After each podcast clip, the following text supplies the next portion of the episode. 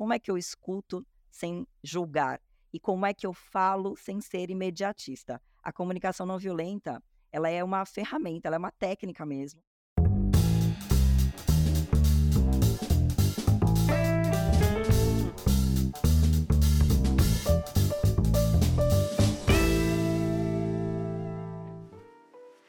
Olá, seja muito bem-vindo, muito bem-vinda ao LecCast. Eu sou Márcio Calai e no episódio de hoje nós vamos falar sobre comunicação não violenta, tema importante e que pode ser muito útil no dia a dia dos profissionais de compliance, de advogados, profissionais de relações governamentais, enfim, no fundo, pode ser útil na vida de qualquer ser humano, mas especificamente, é claro, aqui no LecCast nós vamos trazer esse papo para o mundo corporativo, para o universo empresarial, para aquilo que realmente faz parte da nossa jornada por aqui.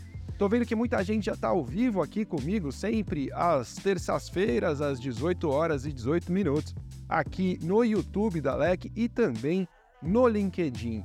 André tá aqui, boa noite André Valdir, seja bem-vindo, Márcio Luz também, Anderson Pereira, Vanessa Ricari está aqui, Marjorie também, Rodrigo Desterro, grande Rodrigo, nosso entrevistado do último episódio, André Nascimento, sempre presente. Que legal, pessoal. Obrigado por terem vindo. Vai ser um papo muito especial. Já vou chamar a nossa convidada para a gente poder começar logo, logo.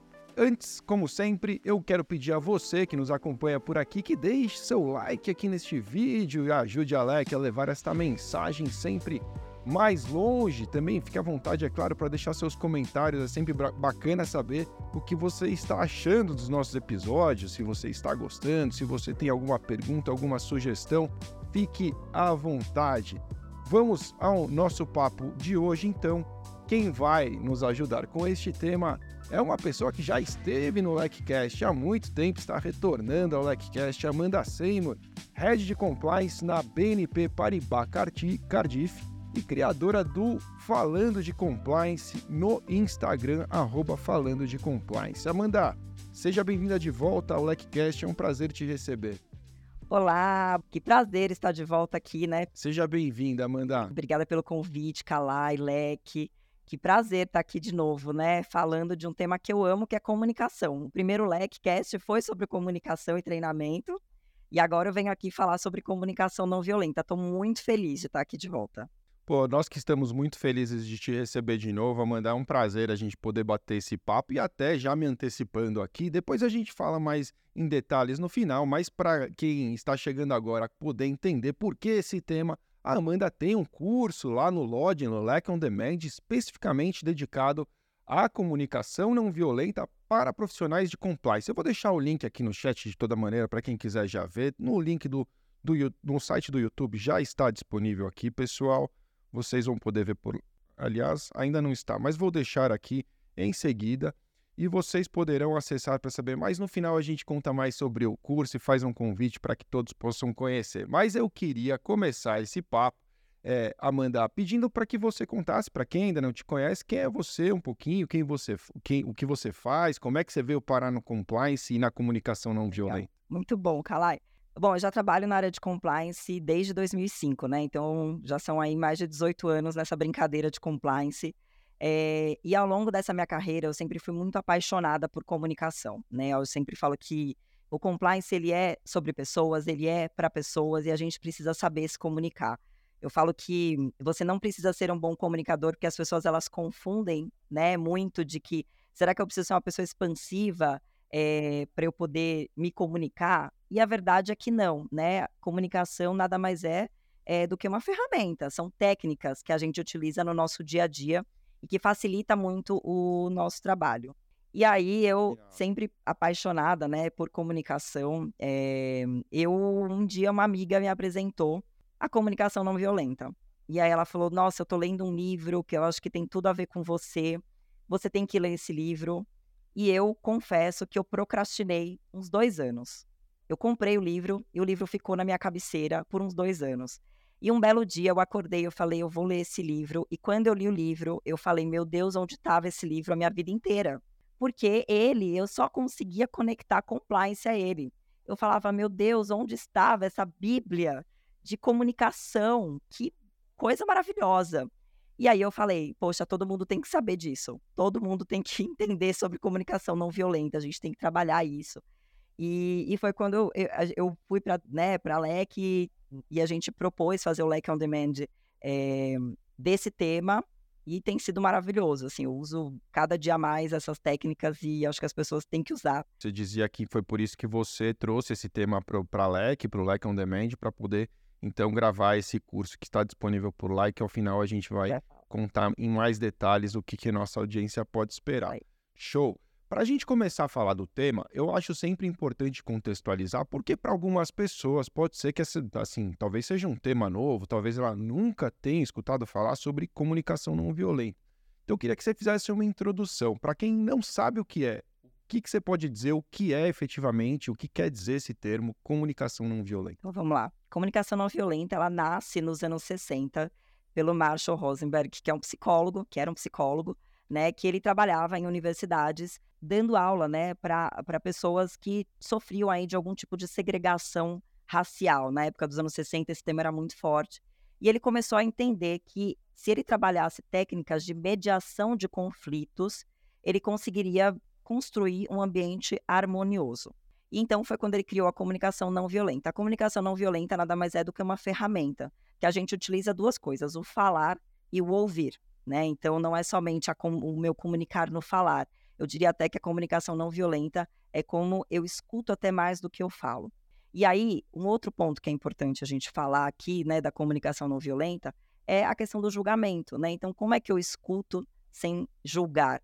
E como é que eu falo sem ser imediatista? A comunicação não violenta, ela é uma ferramenta, ela é uma técnica mesmo, né, que ela ela estabelece conexões verdadeiras mas uma comunicação consciente. Então, a gente sabe que, é, ainda mais no mundo de hoje, nós somos extremamente imediatistas. E quando a gente fala da comunicação não violenta, é o você não responder de forma imediata, não pensar de forma imediata, é a consciência por trás da comunicação. Muito bom. Uma bela introdução. Você falou várias coisas aqui que me chamaram a atenção. Então, uma ferramenta para falar e ouvir sem julgamento e sem imediatismo, né? Acho que sem uma atitude é, impulsiva, talvez é razoável dizer isso. É, é, é, uma, é, um pensamento contrário ao impulso. É um pensamento contrário ao impulso. Para a gente falar de maneira mais estratégica. Legal. E como isso surgiu? Conta para a gente a origem dessa história, né? Desde quando se fala desse assunto? Enfim, como é que isso começou? É, nos anos 60, então, o Marshall ele começou a falar sobre esse tema.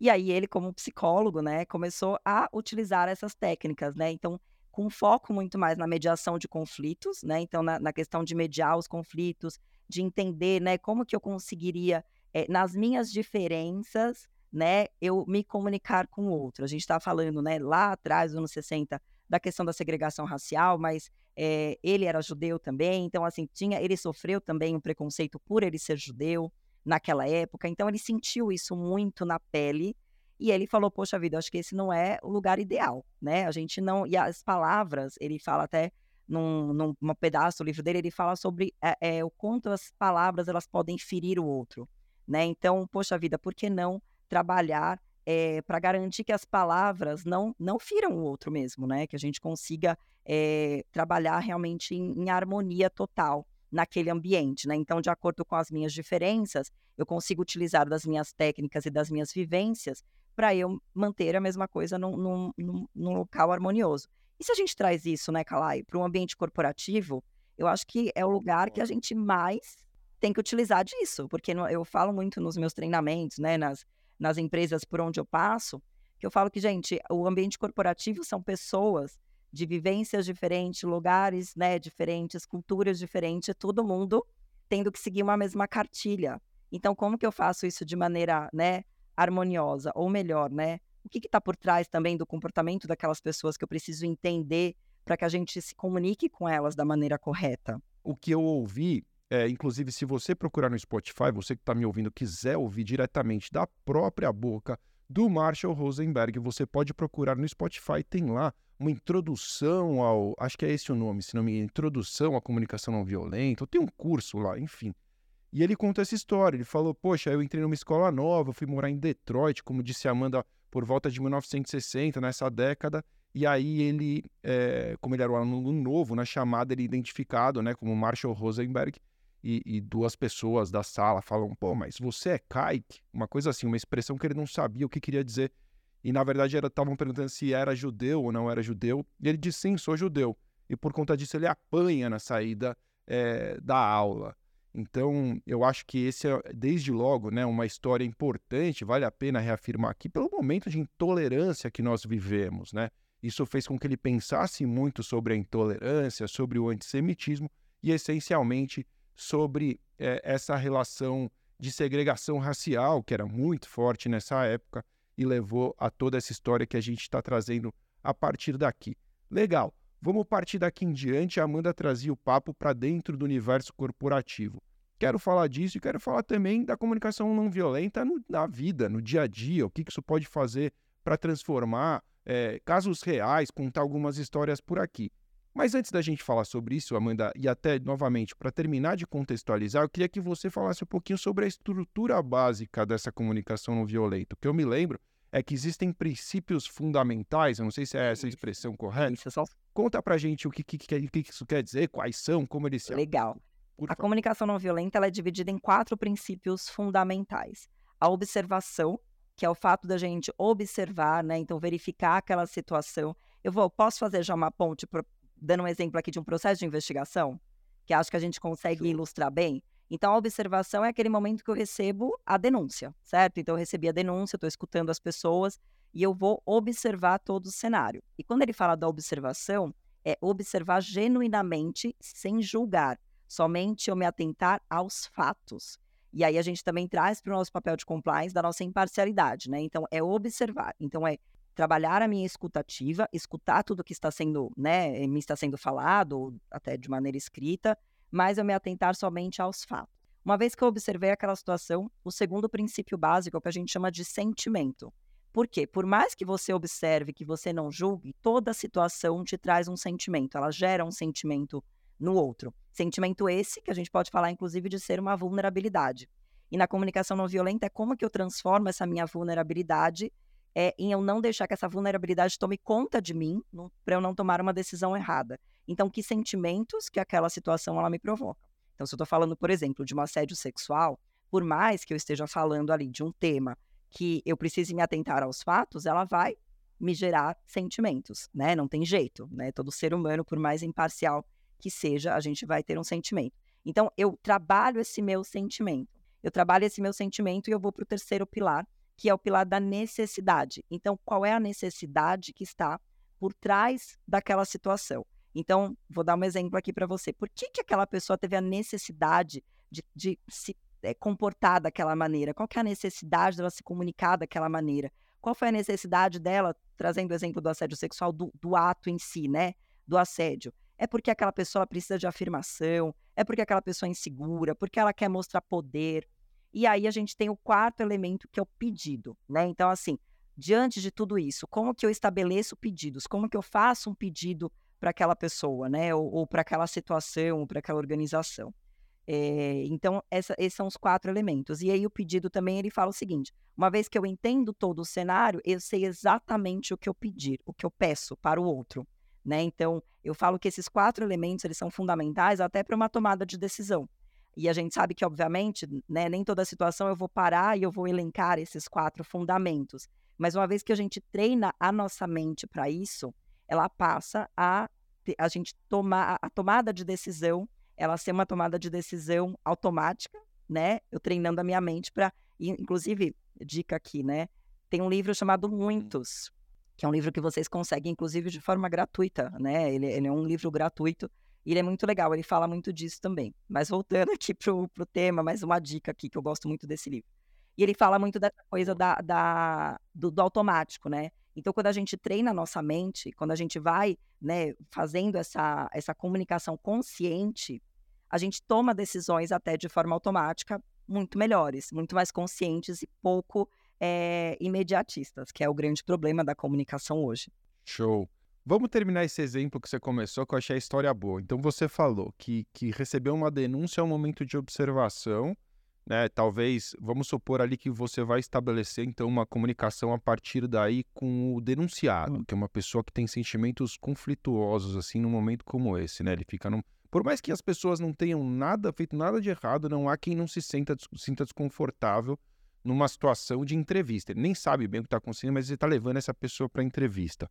Explica para a gente nessa jornada como é que você vai se comunicar com essa pessoa respeitando a comunicação não violenta no momento de uma entrevista. A primeira coisa, a gente precisa se fazer presente. Isso é muito, muito importante. Porque quando a gente se faz presente, a pessoa ela percebe que você de fato está se importando com ela.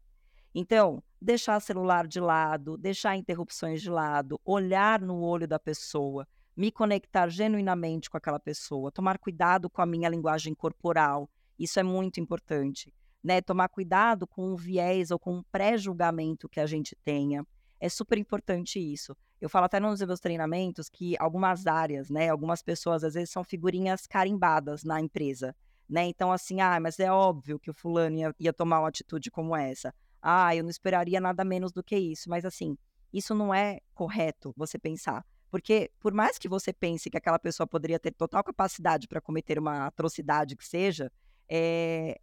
talvez ela não cometa, talvez não seja. Quem sou eu para julgar? Então a gente, naquele momento, eu tenho que tirar o meu julgamento de lado. E eu tenho que genuinamente ouvir aquela pessoa. Então, é, é, no, no livro, ele até fala que a gente precisa esvaziar a nossa mente.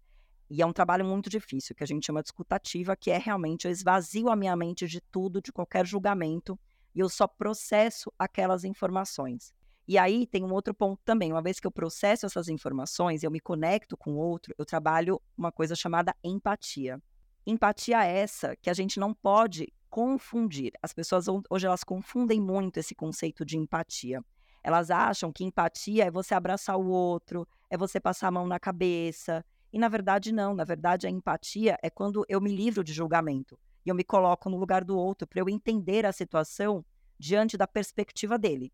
Então, eu estou ouvindo diante da perspectiva daquela pessoa. Então, eu estou sendo empático né, com ele. E não significa que eu estou sendo simpático, mas sim empático com ele. Show. Aí, aí o que a gente consegue, disso que você falou, então fica muito claro, né? Estar 100% presente, sem vieses ou preconceito, né, para poder ouvir de verdade, muito claro que é uma fase de observação. Você está ali, na, na, verdade, focado nessa parte inicial.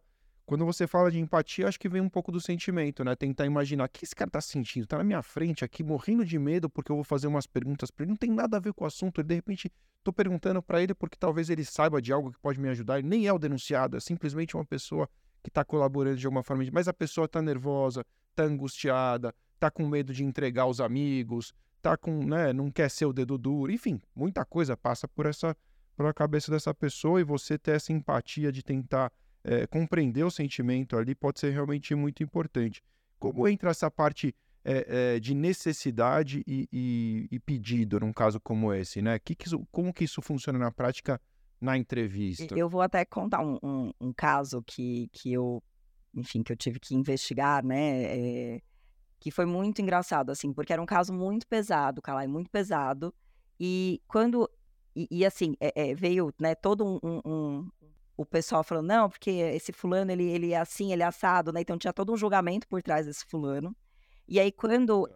essa pessoa entra na sala, a gente vai começar a entrevistar ela, a primeira coisa que eu, que eu pensei, eu falei, eu olhei para a pessoa e falei assim, o que está por trás dessas, desses pedidos que ele está fazendo, né? O que está por trás dele como ser humano. E a primeira pergunta que eu fiz para ele, eu falei: me conta de você, me conta da sua história.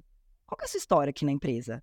E aí, quando ele contou a história dele, parece que tudo se conectou. Eu consegui entender, de acordo com a história dele, o sentimento que certas situações estavam causando nele, que ele estava olhando para aquela situação até de uma maneira é, é, errônea, né? mas era porque o sentimento que ele estava que, que passando por ele estava fazendo com que ele tomasse decisões erradas e fizesse julgamentos até é, errados em relação à situação que aquela pessoa relatava. Mas olha só, a gente traz essa pessoa, a gente humaniza ele, eu deixo ele num, num momento confortável. Então, eu me importo com essa pessoa. Então, eu trabalhei o quê? Eu estou me importando com você, eu quero te ouvir. Eu não estou aqui para te julgar, eu não estou aqui, eu quero te ouvir. Me conta a sua história né? E isso fez muita diferença no todo no processo de investigação. a gente conseguiu ir por lugares bem mais, é, é, diria até que mais saudáveis, né, desse, desse processo. Foi muito, muito legal esse caso. Show. A gente está falando, no fundo, de situações de conflito, né, de modo geral, situações em que uma comunicação, por ser difícil por si só, assunto difícil, momento difícil, momento de tensão, enfim, alguma coisa que foge de uma tranquilidade e leva as pessoas para uma situação é, de conflito. Quando a gente pensa, por exemplo, na nossa relação com amigos, com parentes, é, né, marido com mulher, companheiro, enfim, seja lá quem for, essa relação muitas vezes ela pode se tornar violenta por bobagens, né? Por coisas, pequenas coisas que irritam. Enfim, um relacionamento muito longo. As coisas normalmente acontecem assim, e eu queria também levar um pouquinho de, desses exemplos da vida real. Se você pudesse nos dar, como que entra essa questão da comunicação não violenta? Você acabou de responder nessa última pergunta, você falou, ouvindo a história da pessoa, né, do entrevistado ali, eu entendi o sentimento.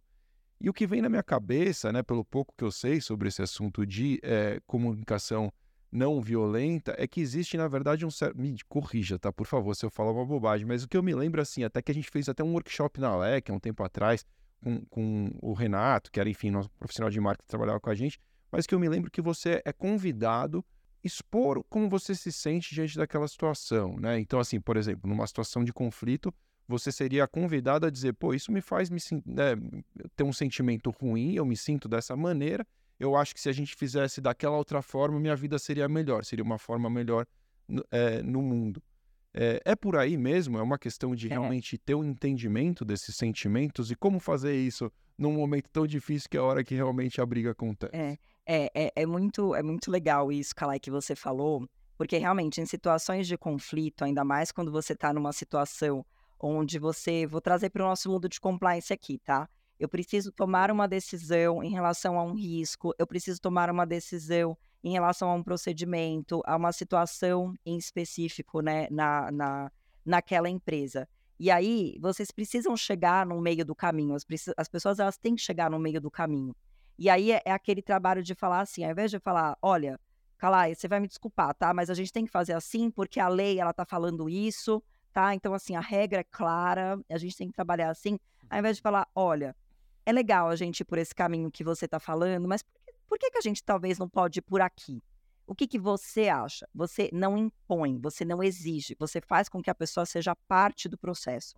E é muito legal isso quando a gente está trabalhando, é, e a gente sabe que, que nós, na área de compliance, a gente é uma área que é totalmente transversal, que eu preciso trabalhar com toda e qualquer área da organização. Então, quando eu viro para ela e eu falo, olha, eu me coloco no meu lugar e eu falo, olhando pela minha ótica de compliance, eu também quero olhar para a tua ótica como área de negócio. Como que a gente pode fazer um caminho aqui que a gente se cruze e que fique bom para todo mundo? É, e, e, mais, até assim, por exemplo, a gente tem questão até com alta liderança, sabe? Então, assim, alta liderança. Alta liderança às vezes quer ir por algum caminho que para a gente talvez, a gente fale, olha, acho que talvez esse caminho seja legal né? E aí você pode até dar soluções melhores, no sentido assim, olha, tudo bem, você quer ir por esse caminho, você pode ir por esse caminho, mas vamos pensar num caminho que talvez ele seja mais longo e você vai chegar no mesmo lugar, ao invés de falar sim ou não, né? Então você, você na sua comunicação você faz com que o outro participe, você faz com que ele sinta que a necessidade dele e o pedido dele também é importante, porque você não simplesmente chancela aquela pessoa e fala assim, olha, é, é, não vai dar, né? Então, assim, poxa, eu sou parte do negócio também. E eu, como parte do negócio, eu posso construir isso junto com você, né? É, a gente fala muito de negociação, né? De técnicas de negociação. É, isso também é importante. Eu, como profissional de compliance, eu já preciso ir preparada para saber até onde eu quero ir, né? Então, qual é a briga que eu quero brigar? Até onde eu quero ir na minha briga? E também eu pensar, até aqui eu negocio, depois daqui eu preciso pensar e analisar e trazer o outro para pensar comigo. O máximo que vai acontecer é a gente formalizar um parecer e falar: olha, tudo bem, você quer ir por esse caminho, tá ótimo, entendo, é um negócio, mas olha, tá aqui meu parecer, tá assim, e, e é isso. E a gente consegue ficar ali todo mundo alinhado e sem guerra, né? Eu, eu acho esse papo muito interessante porque é, se a gente é, realmente se dedicar a pensar um pouco sobre isso, o resultado prático é muito especial porque você consegue muitas vezes alcançar o resultado que você quer, como você mencionou, sem ter um desgaste muito grande. E, e é maluco, porque, no, no, fundo, quando a gente tem convicção, e muitas vezes, quando essas grandes discussões acontecem, no meu modo de ver, é porque as pessoas estão convictas, as pessoas têm uma visão sobre o mundo e ela acredita que aquela visão dela sobre o mundo é a melhor visão, ou é a visão correta, ou é a única visão. E, e ela não se dá o trabalho de considerar a possibilidade da outra pessoa ter um cenário melhor que o seu. Quer dizer, eu já pus na minha cabeça, então eu nem escuto para tentar entender, eu escuto para tentar contra-argumentar. Nessa medida, as pessoas é, vão se perdendo. Ter esse exercício de reflexão que você está propondo aqui é algo extremamente inteligente, né? Uh, e aqui é muito fácil falar para mim, porque eu também não penso em vocês que eu sou uh, o senhor paciência, eu sou um cara bastante impulsivo quando eu estou realmente entusiasmado com alguma coisa, e é justamente por isso que eu posso falar, porque acho que hoje, talvez na idade que eu estou chegando, eu tenho me tornado uma pessoa um pouquinho mais é, cautelosa, eu paro para refletir antes de despejar aquilo que eu penso, porque não faz sentido, não vai me levar para o melhor resultado. Então eu estou gostando muito desse papo, porque realmente o resultado prático pode ser muito bom para você que está nos ouvindo, seja lá onde você trabalha, com o tema que for, né, Amanda? A gente está falando de compliance aqui, mas pensa nos advogados, por exemplo, quantas conversas difíceis um advogado precisa ter com a parte contrária, com o seu cliente, com o juiz. Pô, comunicação não violenta com o promotor, por exemplo, pode ser um baita trunfo, você não acha? Na, na, nos, entre os recursos que um advogado pode ter? Totalmente, totalmente. Faz sentido. Faz né? sentido, eu acho que a gente usa para tudo. E a gente usa, inclusive, dentro da nossa casa, Calai. Eu uso muito dentro da. Você falou de casamento longo. Eu sou casada há quase 15 anos, né? Então, assim, a, é, a gente começa a perceber que você, às vezes, né? Às vezes eu tô, não tô no dia ruim, marido não tá no dia bom também. E aí a gente pode, né, ter uma troca ali de farpas que é desnecessária. E às vezes é entender o que, que tá por. Eu, eu sempre faço esse exercício, eu falo o que, que tá por trás, o que, que tá por trás daquele comportamento, né? É, e eu acho que é um exercício que a gente tem que fazer muito na nossa vida. Eu tenho filhos pequenos, né? Então, às vezes, uma birra. Não é uma birra porque a, é, a, criança é mal educada, é uma birra porque às vezes tem um sono por trás, né? É uma birra porque às vezes tem um pedido que não foi atendido por trás, tem uma necessidade que não foi vista, né? Então, é, a gente usa isso, é, é realmente algo para a vida, utilizar isso nas relações. Eu falo que mudou muito a minha vida, eu ainda estou em constante aprendizado, assim, eu aprendo todos os dias, eu reflito todos os dias, nem sempre a comunicação não violenta funciona, no meu caso, assim, né? A gente esquece um pouco. Claro. Mas, mas a verdade é que é uma construção diária e que eu percebi o quanto que isso é, impactou realmente nas minhas relações de trabalho e pessoais, né? É, enfim, de tudo, de absolutamente tudo. Você falou, você, falou duas coisas aqui muito práticas no meio dessa. Da, porque às vezes a discussão, a gente vai falando e, e eu fico aqui filosofando, aí já começa a me perder. Mas você trouxe dois exemplos muito práticos que eu acho super legais. Primeiro, você falou é, em, em, dizer é, perguntar ao invés de impor. Isso é muito legal, é super poderoso. Você já tem uma convicção, mas o, quem, aliás, quem falou sobre isso aqui no, no LecCast foi o professor Ney Pereira, quando a gente estava falando sobre comunicação com ele também, e ele deu essa sugestão. Se você fizer a pessoa que está conversando com você ter a sua ideia, ou seja, se você arrancar dela, ela, ela chegar à conclusão de que a ideia foi dela, você conseguiu o resultado que você queria e está tudo bem. Você não precisa ser o dono da ideia. Então, essa coisa de fazer perguntas, Pô, mas será que daquele outro jeito? Será que isso não pode trazer um problema? Será que você tem certeza? Será que não quer pensar um pouco mais? Enfim, trazer alternativas é muito prático, eu achei isso muito legal. E outro ponto que você falou foi sobre o que está por trás. E sempre vem, quando a gente pensa o que está por trás daquele ato, daquela situação, sempre vem na minha cabeça aquela frase que fala para ser gentil. Como que como diz mesmo, tipo, você não sabe o que tá passando é, na vida do outro. É, exato. É, você nunca sabe o que tá passando na vida do é. outro. Seja gentil. É o mínimo que você faz, ser gentil, né? Você sabe qual, que luta essas pessoas estão lutando, que dor que ela tá vivendo, por que, que ela tá agindo dessa maneira. É um pouco sobre isso, né? É você entender um pouco da motivação mesmo antes de julgar, né? Calai, você falou da, da questão da pergunta, tem uma, uma técnica também que ela é muito boa, né? A comunicação não violenta, ela também trabalha muito para a gente evitar o retrabalho né? Então, retrabalho da comunicação. Então, sempre que a gente está se comunicando com outro, às vezes é um tema que a gente não tem tanta autonomia, né? É, a gente pode fazer uma pergunta. Então, você quer dizer que é isso que você está me falando? Você confirma com o outro que ele está se, se, aquela, se aquilo foi o que você entendeu, né? Porque ali naquele momento você já pode mediar uma situação que lá na frente poderia ser um retrabalho, poderia ser um desconforto, né? Poderia ter uma, uma, uma falha de comunicação, um erro, um, sei lá, até uma punição mesmo, né? Dependendo do que for. Então é muito legal fazer esse exercício Total. do. É isso aqui que você está falando? Então eu entendi certo, né? Significa o quê? Eu te ouvi e eu tô validando isso que eu ouvi com você, né? É, isso costuma funcionar bastante. E a questão do que você falou do que está por trás também, é, eu falo que hoje a gente vive uma segunda pandemia, né? No, no mundo, é, que é a pandemia do, da saúde mental, né? Então que as pessoas elas estão né? Acho que um pós-pandemia a gente ainda tem falado, né? A gente tem falado muito sobre a questão da saúde mental. E quando a gente fala em saúde mental, a gente não pode esquecer do assédio. E aí eu tô falando de assédio moral. E a gente vê um aumento muito é, é, exponencial de casos de assédio moral. E a gente não pode fazer aquele julgamento que o assédio ele é porque aquela outra pessoa não tem caráter ou porque ela não presta. É, muitas vezes o por trás daquele assédio é uma pessoa que não tá legal, que está passando por mil situações, que está sofrendo uma pressão que vem de cima, né? E quando a gente começa a olhar para isso, do que está por trás, eu consigo chegar na causa raiz do problema e a resolver aquela situação. Quando a gente fala, a gente trabalha no imediatismo e fala, poxa, tem um caso de assédio, desligo aquele gestor, ou, sei lá, né, mudo a pessoa de equipe, eu não resolvi o problema. Eu estou olhando para a causa raiz do meu problema. Então, quando eu olho para o que está por trás, o que está por trás do comportamento na minha empresa, o que está por trás, né? Por que, que as pessoas não estão entregando? O que está acontecendo? Eu chego na causa raiz e eu acho que isso é, é bem profundo até, né? Para a gente resolver situações, inclusive, de um descumprimento de um código de conduta ética numa organização, é, a parte cultural da organização também, a gente consegue é, chegar em respostas mais corretas, né, para o ambiente ali que está acontecendo.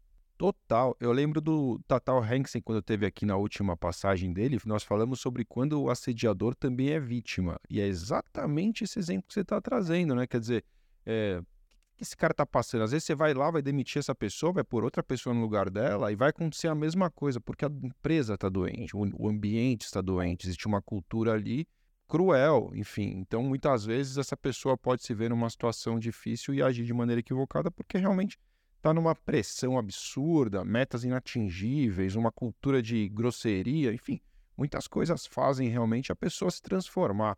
É, essa avaliação mais é, holística, né, se é que a gente pode dizer assim, do universo ao redor, eu acho que faz com que você tenha uma visão é, realmente muito mais completa.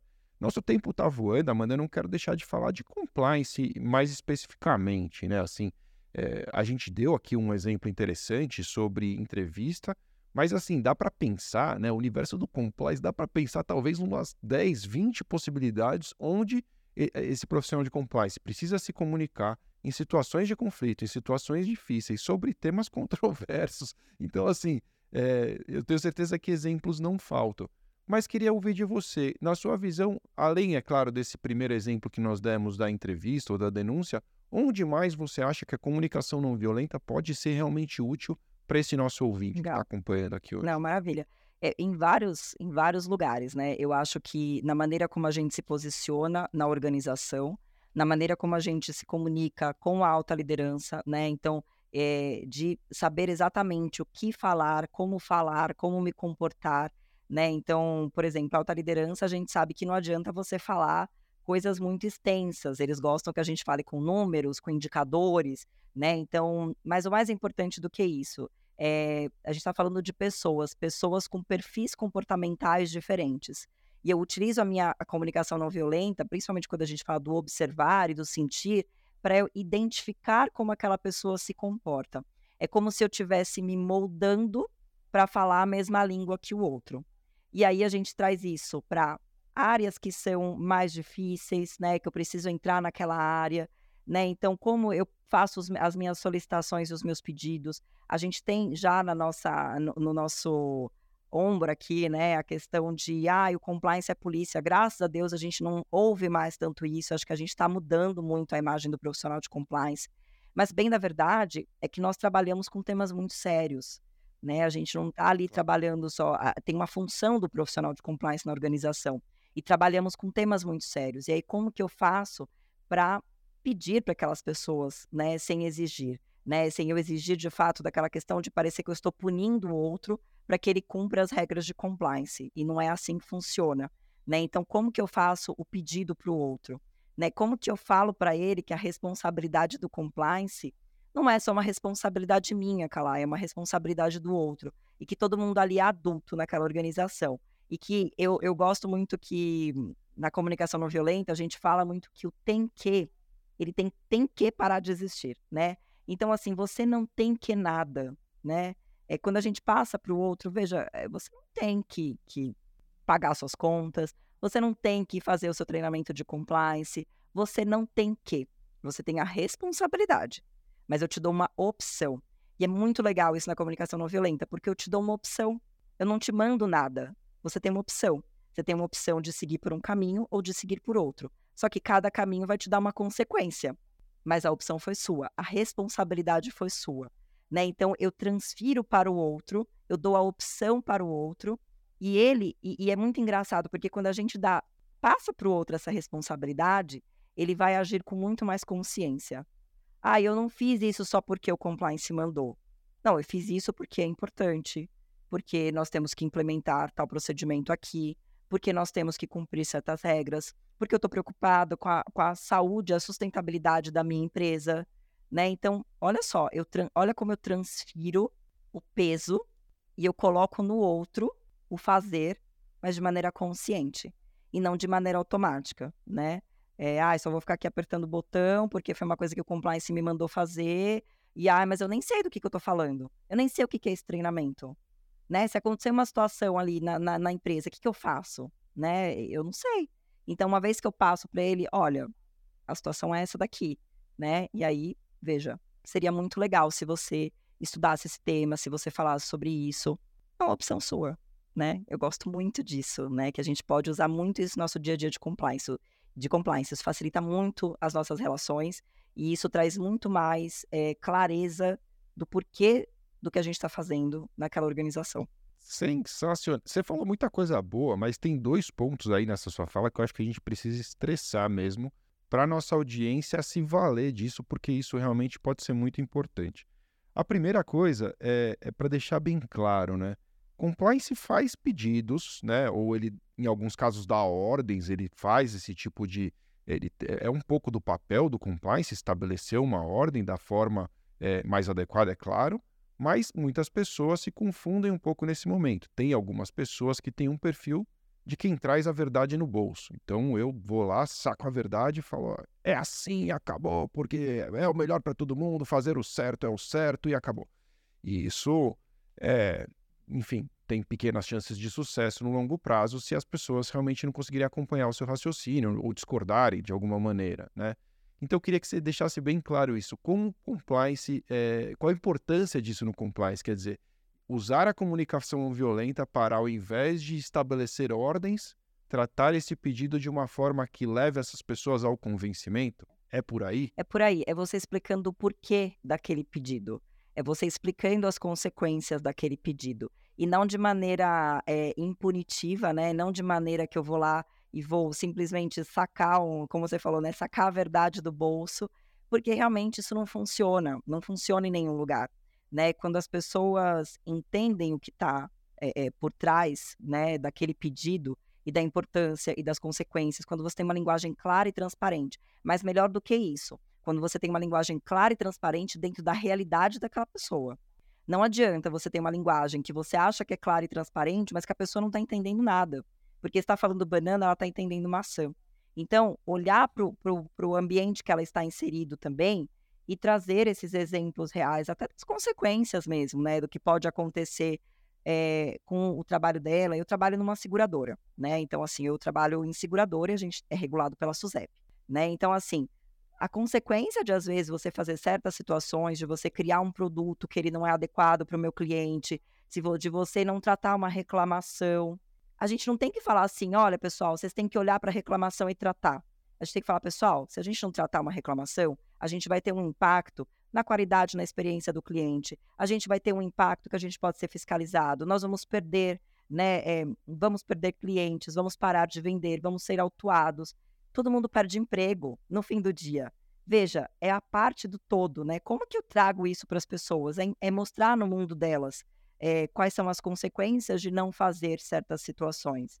E às vezes eu não vou falar né, de um treinamento que a pessoa tem que fazer porque o regulador mandou. Não, mas veja, é muito mais do que isso, né? É o impacto que eu vou ter no dia a dia mesmo. Então eu consigo, acho que, que explicar nessa de maneira transparente para o outro, na linguagem dele. Exato. E o, e o, segundo ponto que eu dizia tem toda a relação com isso, quer dizer, é justamente como se evitar sistemas baseados em punição e recompensa, porque se eu simplesmente vou punir e quando eu fizer errado, vou recompensar quando fizer o certo, essa parte da fundamentação foi para o brejo. Ninguém vai ser convencido a fazer de coração ou, ou com a mesma convicção que é a sua convicção ao passar aquela orientação. Eu até me lembrei, eu estou lendo um livro agora que chama é, 100 milhões de leads. É um livro de marketing de um cara chamado Alex Hormozzi mas que é muito interessante porque está eh, aqui, tá aqui na minha mesa. Ele, ele se refere a um exemplo de um estudo de Harvard. Eu não vou entrar em detalhe agora, até porque eu não sei de cabeça, não me recordo. Mas o que eu me lembro que é muito interessante, ele dizia assim, que no final o estudo chegava à seguinte conclusão, que ter um argumento, ter um fundamento é melhor do que ter nenhum. Ter um argumento ruim é melhor do que não ter nenhum argumento. Nem que você diga, olha, acho que é melhor a gente fazer isso porque vai ser melhor para todos, nem porque eu acho que esse é o melhor caminho, esse é o caminho correto. É melhor ainda assim, que ainda não, ser, não sendo um esforço muito grande de convencimento, um argumento fantástico, transformador, que convence as pessoas, é preferível ter o argumento do que simplesmente você fazer um pedido é, assim, né? Sem, sem né? qualquer né? tipo de base. É um pedido que simplesmente despeja na cabeça da pessoa que é isso e acabou. É, que mais? Tem coisas boas anotadas por aqui. É, exemplos a gente deu vários, né? A gente falou um pouco da, da, empresas, na educação. No treinamento, você usou um exemplo bom, que é realmente conseguir entender seu público, é uma forma de usar a comunicação não violenta. É, e, e, especificamente a gente falou um pouco disso, mas não entrou, não especificamente em compliance. Aliás, até no exemplo da investigação a gente se referiu a isso, que é a palavra empatia. Eu ainda queria estressar um pouco mais sobre esse ponto, porque eu acho que tem tudo a ver, né? A gente está falando de de comunicação não violenta, a empatia é fundamental. Em compliance, né, além desse exemplo que a gente deu, em que outros momentos o profissional de compliance precisa se esforçar para ter um pensamento empático e poder usar, antes de se comunicar, essa comunicação da melhor forma, uma, uma comunicação não violenta? Onde você enxerga outros momentos aí dessa jornada? Kalai, eu enxergo a empatia até com aquelas. É, eu até acho que eu dei esse exemplo aqui no começo, né? que a gente tem aquelas áreas que a gente sabe que, que não gostam do compliance, né? A gente sabe que sempre tem um comercial e um marketing, né? Que a gente é, ela é, não tem jeito, né? Comercial e o marketing, assim, eles, eles têm aí um verdadeiro é, uma dificuldade aí com Mas eu acho que, claro. que, É porque muitas vezes é contrário aos interesses Exatamente. dele. Né? Desculpa te interromper, mas ele assim, ele tem uma meta para bater e às vezes a, a decisão de compliance interfere no alcance daquela meta por não ser o caminho adequado, né? Mas só para complementar, você dizia, realmente são áreas que tem essa, já tem um pé atrás, é. né? E a gente tende, né? Eu acho que assim, o julgamento é uma coisa que a gente está todo o tempo é, fazendo. Quando a gente fala da empatia, acho que a gente tem que realmente é, parar de julgar, né? Então, é, a gente já sabe, a gente talvez já vai falar com aquela pessoa daquela área de uma maneira diferente, né? A gente já vai, nem, nem entende o que a pessoa faz, né? E, e, e já quer ali é, julgar ou ser mais duro com aquela pessoa, né? Ou seja, empatia zero, empatia zero. Eu brinco que quando eu vou trabalhar no escritório e eu tô sozinha, sabe onde eu sento? Calai, no comercial. Eu amo sentar com o pessoal do comercial e do marketing, porque eu aprendo muito com eles. E, e é muito doido isso, né? Porque assim, é uma área que eu falo, eles são o coração da empresa. Eu preciso aprender com eles, eu preciso entender como funciona o negócio deles, até para conseguir tomar decisões com eles que sejam decisões inteligentes, né? É, teve um, claro. um, momento que eu, eu cheguei para o diretor comercial e eu fui com uma solução para ele, que eu achei que ia ser uma solução que eu ia estar arrasando. Ele falou, Amanda, a gente não pode fazer isso. Sabe por quê? Olha o impacto que você vai ter fazendo isso. Aqui, aqui, aqui, aqui, aqui. E eu falei, cara, eu preciso entender melhor disso, eu preciso me aproximar mais dessas pessoas, eu preciso. A empatia no mundo de compliance, cara, eu falo que é regra número zero. A gente tem os 10 pilares de compliance, mas a zero é você conhecer a organização, é você conhecer dos produtos da organização, é a gente sair do mundo operacional de compliance, de somente pensar na caixinha de compliance, Porque no fim do dia, compliance não tem um dia igual ao outro, a gente faz, toma decisões que chegam coisas no nosso colo que a gente nem imagina que ia chegar, né? E a gente precisa é, realmente ter esse entendimento do negócio, né? É, conseguir co se comunicar com as pessoas, entender sem ter realmente esse julgamento, né? Acho que isso é super importante. Então a empatia ela trabalha muito nisso, ela trabalha muito na escutativa, no não julgamento e de eu me realmente verdadeiramente, porque a comunicação não violenta ela fala disso, da conexão verdadeira, de eu verdadeiramente me conectar com o outro, né? De eu verdadeiramente não julgar e falar, ah, lá vem o comercial que tem todo o dinheiro da organização aqui, o compliance não tem um budget sequer, e a gente, né, é, eu tenho que ainda ajudar o cara. Não, a gente tem que ajudar ele sim, a gente tem que entender, porque é isso, né? A maneira como ele, ele trabalha, poxa, vão ter reflexos no, no meu dia a dia. E ele também precisa entender do meu trabalho, porque a maneira como ele também trabalha vai ter um impacto no meu, na reputação da empresa, né? Vai ter um, um, um impacto na sustentabilidade da empresa, em tudo, em tudo, absolutamente tudo. Então, a empatia, ela é isso. Acho que é, é trabalhar a escutativa. E a escutativa, não estou falando somente de processo de investigação, onde que a gente sabe, né, que tem muita conversa, que a gente vai passando, o pessoal, ah, vem aqui, vamos conversar. Não é só isso, acho que escutativa é para tudo. É para tudo que a gente precisa fazer na, na, na organização no nosso dia a dia de compliance. Desde o nosso time, para a gente lidar com frustrações do nosso time, que é muito importante isso. É, lidar com frustrações da empresa, né? Quantas, acho que aqui com certeza a gente vai ter casos de pessoas que mudaram de empresa e quando chegou lá, né, como profissional de compliance, escutou assim: ah, ó, você nem vai ficar muito tempo aqui. Ah, e ó, aqui o pessoal nem liga para compliance.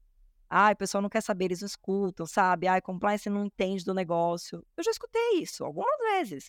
Claro. E aí, olha só, eu, qual que seria né, o, imediato, o imediato nisso? Putz, que furada, né? Olha onde eu vim trabalhar. Que furada que eu me meti. E do pensar, pera, mas o que está por trás disso? Por que, que eles não confiam no compliance? Né? O que está acontecendo? O que, que será que aconteceu no passado? O que acontece na empresa? E aí você consegue chegar num lugar de uma conexão mesmo com as pessoas, né? De trabalhar uma frustração de uma equipe que às vezes não está tão motivada e também das pessoas que não estão tão motivadas com o compliance e estabelecer essa conexão. E vou falar, quando a gente estabelece essa conexão é muito legal. É poderosíssimo, é poderosíssimo. né? Sem dúvida. Sem dúvida, quando, quando o compliance conquista as, as, pessoas, né? Conquista embaixadores, champions, seja lá como chama, é, e você realmente tem um movimento sendo gerido ali pelo, pelo líder de compliance é algo muito bonito de se ver. Você mencionou um, um, momento também que, que me chamou a atenção. Você falou sobre tomar decisões, né? A gente toma decisões. E tomar decisões, é, é inevitável que ao tomar decisão você sofra da angústia de decidir. É o momento em que você tem esse sentimento, né? E, por exemplo, né, o que, que me ocorre aqui? Comitês de ética as pessoas reunidas para tomar decisões seríssimas ali. O profissional de compliance sendo um líder importante nessa discussão, não é o dono do risco, não é quem vai tomar a decisão, mas tem que expor o seu, seu lado de maneira empática, com bastante cautela, a sua visão do mundo, o que, que você acredita, qual sentimento isso te traz. Enfim, de alguma maneira você vai ter que se comunicar para o convencimento, para a sua recomendação ser acatada, e, e as pessoas vão realmente viver um momento de tensão ali ao decidir. Então, essas conversas duras que compliance tem que ter, às vezes com a auto-administração, às vezes é, na próprio momento de comunicar uma, um, uma decisão desfavorável, se é que compliance participa disso em algum momento, junto com o RH, por exemplo, de uma punição, é, pô, comunicação não, não, violenta vira ouro né, na mão desse profissional de compliance. E até por isso eu queria que você contasse um pouquinho, para quem está nos acompanhando, como funciona o seu curso, o que, que as pessoas podem esperar desse curso tão bem falado, tão bem avaliado na LEC. O pessoal, eu vou, eu vou fazer isso porque a Amanda não vai ficar falando que o curso dela é bom. Ela vai falar o que o curso tem lá dentro, mas eu faço questão de dizer porque ele está super bem avaliado. Eu tô com ele aberto aqui na minha outra tela, tô dando uma olhada para o curso. Ele está com avaliação 4.6 e eu tive acesso a muitos dos elogios que a Amanda recebeu e está realmente os feedbacks estão fantásticos. Amanda, parabéns pelo trabalho e conta para a turma o que que você o que que você traz dentro desse curso aí que tem 3 horas e 15 minutos de duração, cinco módulos e, e sete videoaulas no total. Um curso que é 100% gravado e você que está nos ouvindo ou assistindo pode se inscrever neste exato momento e já sair fazendo o curso. O que, que tem lá dentro, Amanda? O que, que essa pessoa pode esperar? Legal. Olha, eu confesso assim que eu sou uma, uma apaixonada assim por, eh, pelo curso. Eu confesso que é um filhinho aí que eu tenho mesmo.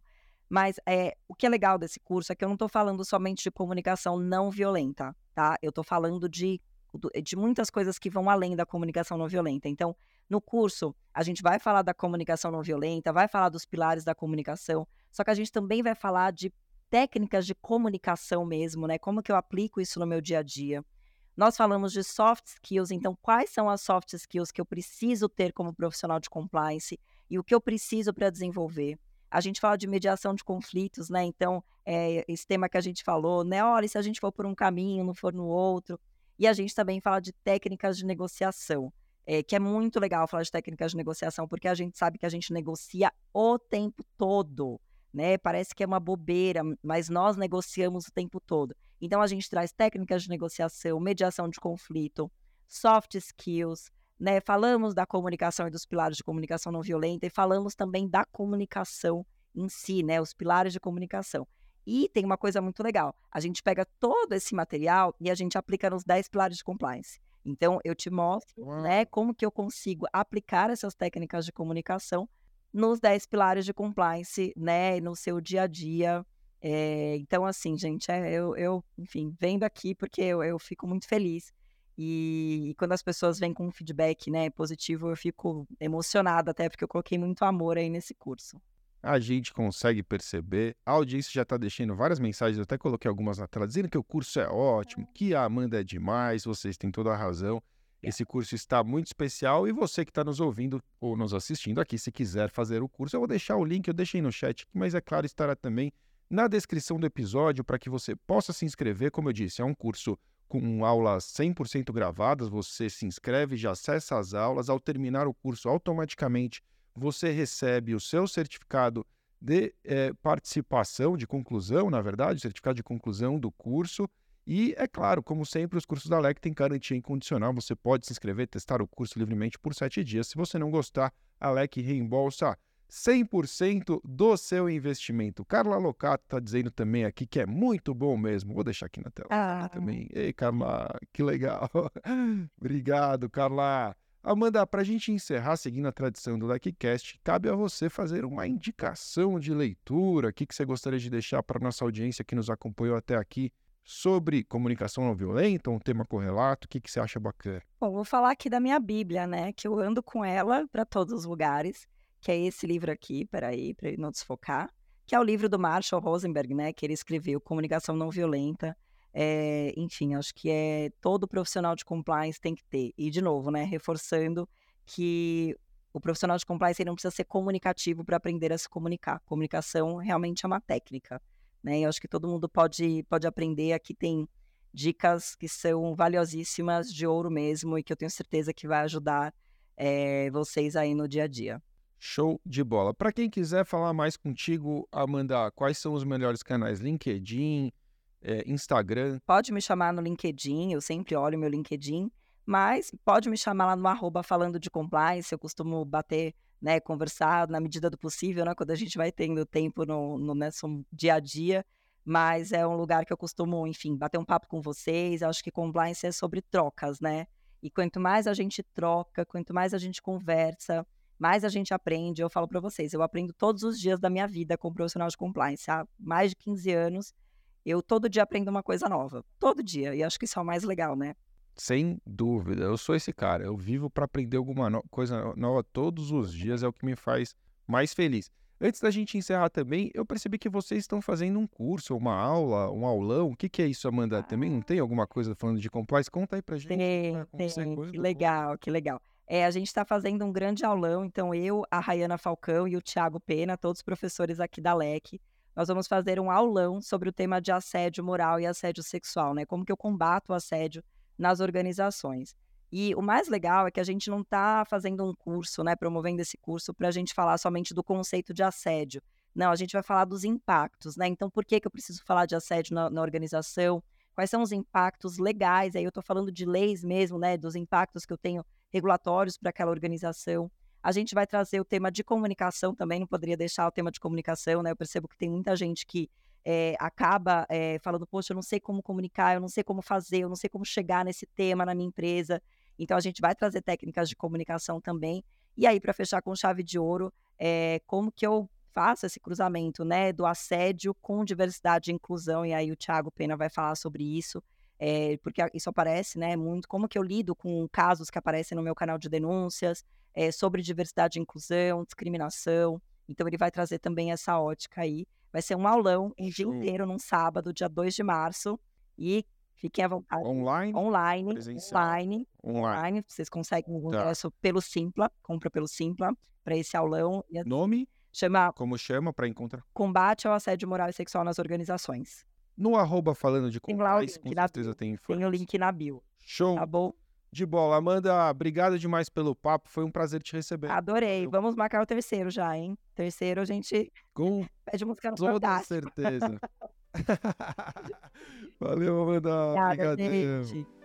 Valeu. Obrigado também a você, como sempre, você que nos acompanhou até aqui, a audiência, a casa cheia hoje, muito legal ter você aqui. Eu estava acompanhando o papo no, no chat aqui, as conversas estavam muito legais, muita gente bacana comentando esse tema tão importante, tão útil para o profissional de compliance, para o ser humano de modo geral, como isso pode fazer bem para o entendimento entre os seres na Terra. Então, saiba mais sobre comunicação não violenta, vá até o site da LEC, consulte o curso, o link está aí, disponível na descrição do episódio.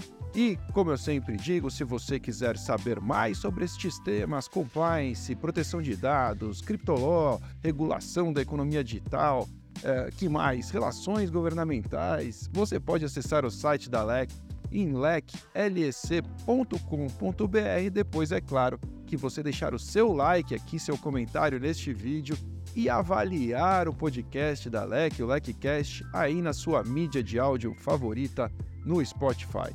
Nos vemos não na próxima terça, próxima terça feriado, não teremos LECcast, feriado de carnaval, mas na terça seguinte com um tema muito especial. Acompanhe, não perca, todas as terças-feiras, às 18 horas e 18 minutos, nós temos esse encontro marcado aqui no LECcast. Valeu, muito obrigado, um grande abraço e até o próximo episódio.